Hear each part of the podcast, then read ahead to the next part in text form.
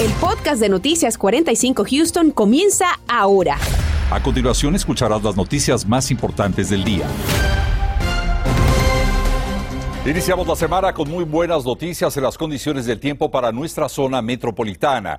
Los reportes indican que tendremos tiempo más que estable para el resto de esta jornada semanal.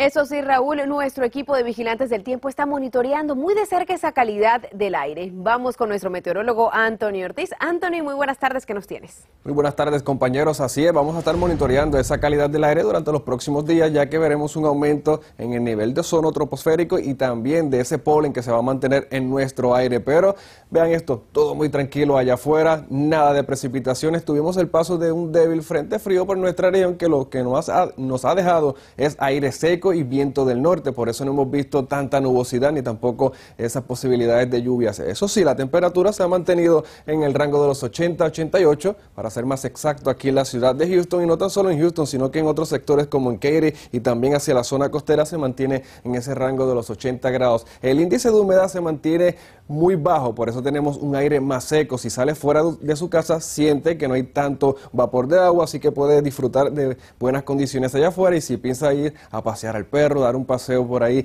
hacia lo que es la ciudad de Houston, puede hacerlo porque las condiciones están perfectas para hacerlo. Satélite radar no muestra nada de actividad de lluvia, así que va a continuar así una tarde y noche muy tranquila sobre la ciudad espacial. Pero ¿cuándo llegaría la oportunidad de lluvia nuevamente a Houston? La información más adelante. El mundo entero se ve afectado por la paralización en los servicios de WhatsApp, de Instagram y de Facebook, aunque algunos usuarios empiezan a reportar la normalización del servicio. Son millones y millones de usuarios en todo el planeta los que han quedado sin estos servicios considerados ya como elementales para la comunicación humana.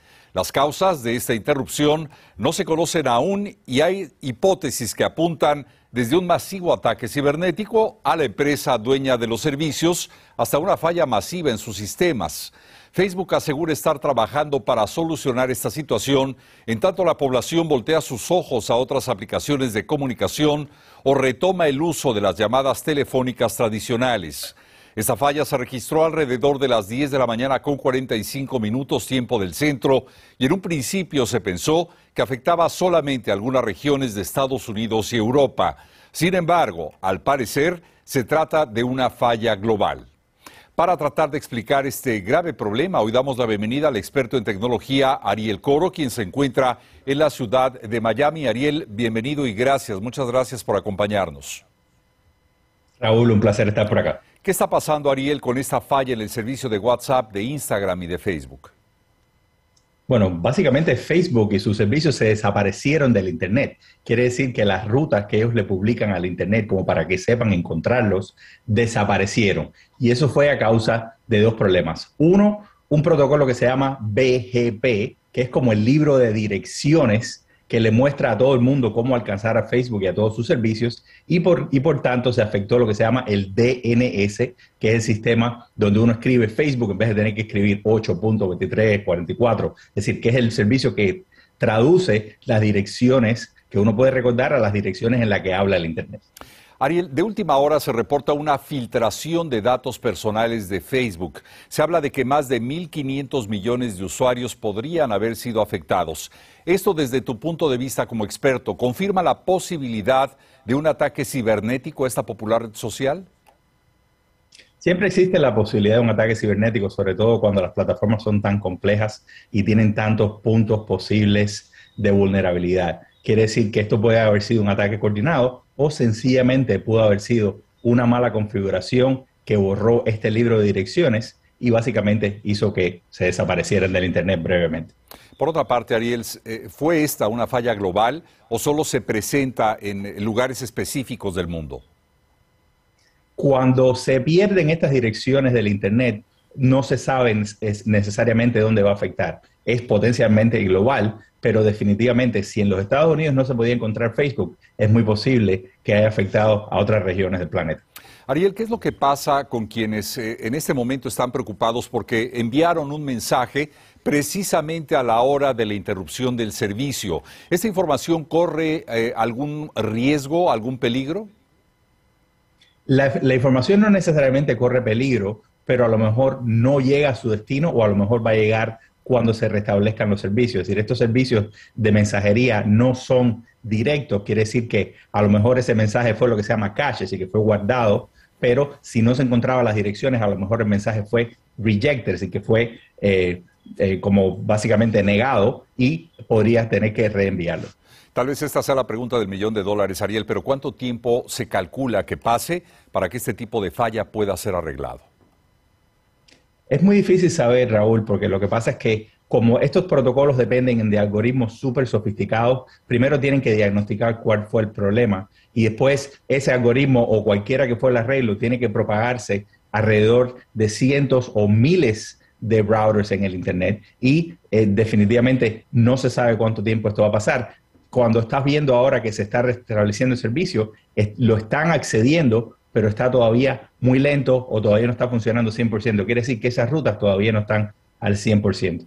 Parece, y de acuerdo a las últimas informaciones, Ariel, que el servicio empieza, empieza a regularizarse cuando son las 5 de la tarde con 4 minutos tiempo del centro de los Estados Unidos. Pero, mientras tanto, ¿qué plataformas alternas recomiendas para suplir este servicio que mantiene todavía incomunicadas a millones de personas en el mundo? Bueno, los mensajes de texto todavía funcionan, las llamadas por teléfono funcionan, el correo electrónico funciona y otras plataformas como Twitter, eh, Telegram, eh, Viber, hay una, hay una cantidad de plataformas impresionantes que se pueden utilizar y la mayoría de ellas todavía siguen siendo gratuitas. Ariel, muchas gracias por estar con nosotros. Ariel Coro, experto en eh, temas cibernéticos. Gracias por acompañarnos, Ariel. Un placer. Por otro lado, los robos parecen estar a la alza en Houston y atrapar a esos delincuentes es clave para reducir el índice de criminalidad. En ocasiones, estos mismos criminales están vinculados a otros delitos más graves, como es el caso de los homicidios. Justamente, la policía de Houston nos dio a conocer detalles de la investigación que adelantan y que dejó como resultado el arresto de varios sujetos. Marlene Guzmán nos pone al tanto de esta investigación y además nos dice qué podemos hacer para evitar ser próximas víctimas. En un operativo de varios meses logran capturar a 24 integrantes de una presunta red de criminales que, según la policía de Houston, cometían principalmente robos agravados a personas inocentes que observaban portando o comprando artículos que cuestan desde los 8 mil hasta los 100 mil dólares. Los sospechosos buscan a víctimas que manejan carros de lujo y que traen joyas de alto valor, particular eh, relojes de lujo, en la área de Sharpstown y, en el Galleria y otras partes de la, de la ciudad. Pero aún están buscando a 10 más, incluyendo a una mujer y a un sujeto acusado de asesinato capital. Creemos que estos grupos peligrosos son responsables del homicidio en Lake City y el incidente en el restaurante Grotto donde murió un detective. Son personas muy violentas. Estas detenciones fueron posibles con la colaboración de varias agencias, incluyendo la de alcohol, tabaco, armas de fuego y explosiones. Algunos enfrentan cargos federales y estatales por otros delitos y de los sospechosos siete ya estaban libres bajo fianza cuando cometieron estos crímenes. Y cuando sean arrestados, los jueces necesitan ser conscientes de su historial criminal y no dejarlos libres tan fácilmente para que regresen a las calles y cometan más crímenes. Platicamos con el oficial Robles de la policía de Houston, quien nos comenta los robos a personas y de automóviles son de los más frecuentes entre hispanos. Así es que le pedimos algunos consejos para evitar ser parte de las estadísticas o víctima de estos ladrones. Una recomendación que nos hizo y la principal es evitar ir distraído con el celular a la hora de ir a hacer las compras teléfonos celulares pueden ser el peor enemigo de una persona. Entonces el hecho de que estás dándole la oportunidad al ladrón de que se te rime sin que te des cuenta, pues ahí está la situación. Hay que poner atención estacionarse en lugares bien iluminados o ya sea cerca de las entradas de la tienda donde también tienen cámaras de seguridad. Y este oficial me cuenta, no ha visto un caso de robo a vehículo donde las personas no han dejado los artículos expuestos. Por eso les pide que no dejen a plena vista la computadora, el bolso, el celular o cosas de valor, ya que dice los delincuentes no van a perder el tiempo y por eso también aquí otro consejo hay que cerrar la puerta, ponerle el, lock al, vehículo para que no se entren tan fácilmente. Ellos lo hacen, hacen su, su tarea, van y revisan todos los vehículos y encuentran el que está abierto, o sea, no batallan. Y prestar atención a sus alrededores en todo momento. No significa que vamos a vivir con miedo, pero sí que vamos a estar alertas. Especialmente si acaba de hacer una transacción en el banco, trae efectivo y va en camino a casa cuando salimos de alguna tienda y compramos algo costoso, lo que sea, ¿cómo saber que nos están siguiendo hasta la casa? no llegues a tu destino. Llama a un oficial, llama a la policía, danos una descripción de lo que estás viendo. Si cree que usted le están siguiendo, vayan al lugar un seguro, sea en una estación de policía, una estación de bomberos o un lugar público, uh, y habla a la policía. En cuanto a cifras, solicitamos a la policía de Houston el número de robos registrados en el 2020 y el 2021 para hacer el comparativo. Y hasta el momento todavía nuestra solicitud está en proceso. Reportando desde el suroeste de Houston para Noticias Univisión, Marlene Guzmán. Estás escuchando el podcast de Noticias 45 Houston. Mientras tanto, continúa la investigación del ataque registrado el pasado viernes en una escuela Yes Prep de Houston. Como lo informamos, un hombre armado irrumpió en el lugar dejando herido al director. Hoy se esperaba la presentación de Dexter Kesley, de 25 años de edad, ante un juez de la Corte Criminal del Condado Harris.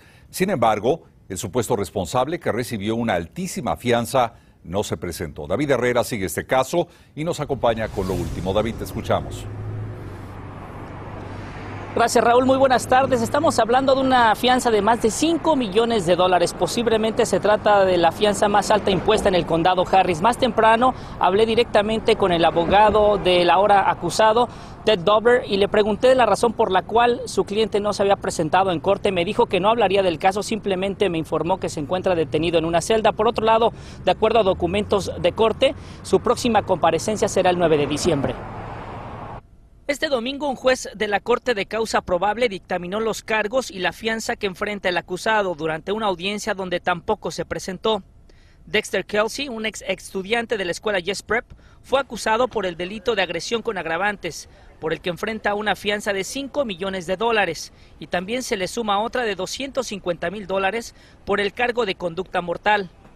A Kelsey se le acusa de haber irrumpido en la escuela Yes Prep el pasado viernes. De acuerdo a documentos de corte, rompió un vidrio de la puerta de entrada y abrió fuego contra el director de la escuela, quien recibió un disparo en la espalda baja. Se dio a conocer que el sospechoso compró en línea el rifle con la intención de utilizarlo para cometer el asalto, que tenía como blanco atacar al personal de la escuela, incluyendo al director con quien supuestamente el acusado tenía problemas continuos desde que era estudiante hasta que se graduó en el 2017.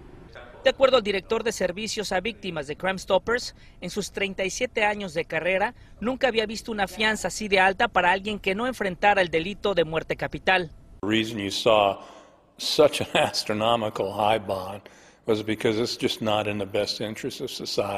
La razón de que vemos esta fianza así de alta es porque representa un peligro para la sociedad. Esos riesgos le privan al acusado el derecho, particularmente en este caso. Por otro lado, Univisión 45 solicitó una entrevista con el director de la escuela, Eric Espinosa, pero nos informaron que aún está indispuesto y nos refirieron a este mensaje enviado por el presidente ejecutivo de Yes Prep. Espinosa and the entire Southwest staff for their extraordinary and selfless acts of courage. En donde elogió la iniciativa del director Espinosa y del personal que movilizó de inmediato a todos para poner a salvo a los estudiantes, al igual que las agencias del orden que participaron. Informaron que tienen disponibles a consejeros para que padres, estudiantes o empleados acudan a ellos en caso de que necesiten ayuda. Las clases continuarán canceladas hasta el jueves 7 de octubre. También cuestionamos a las autoridades escolares para conocer si estarán mejorando sus sistemas de seguridad o los protocolos, pero hasta el momento no hemos recibido respuesta alguna. Reportando en vivo desde el suroeste de Houston, David Herrera, Noticias, Univision 45. Gracias, David. Además, tres familias se encuentran devastadas tras un accidente donde un conductor, quien aparentemente intentaba huir de la policía, atropelló y mató a tres trabajadores de un ballet parking en el suroeste de Houston.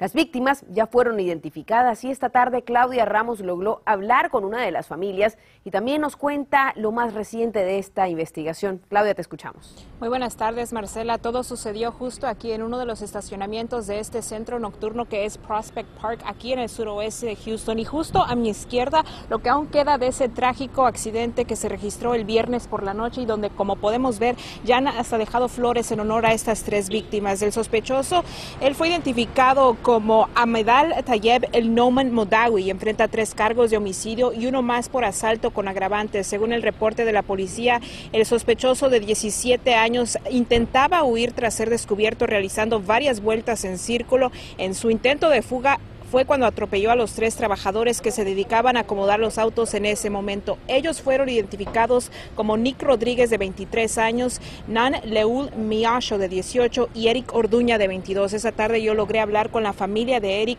una madre devastada que me contaba que su hijo llevaba menos de un año laborando en ese lugar y que su sueño era comprarle una casa a sus padres. Escuchemos.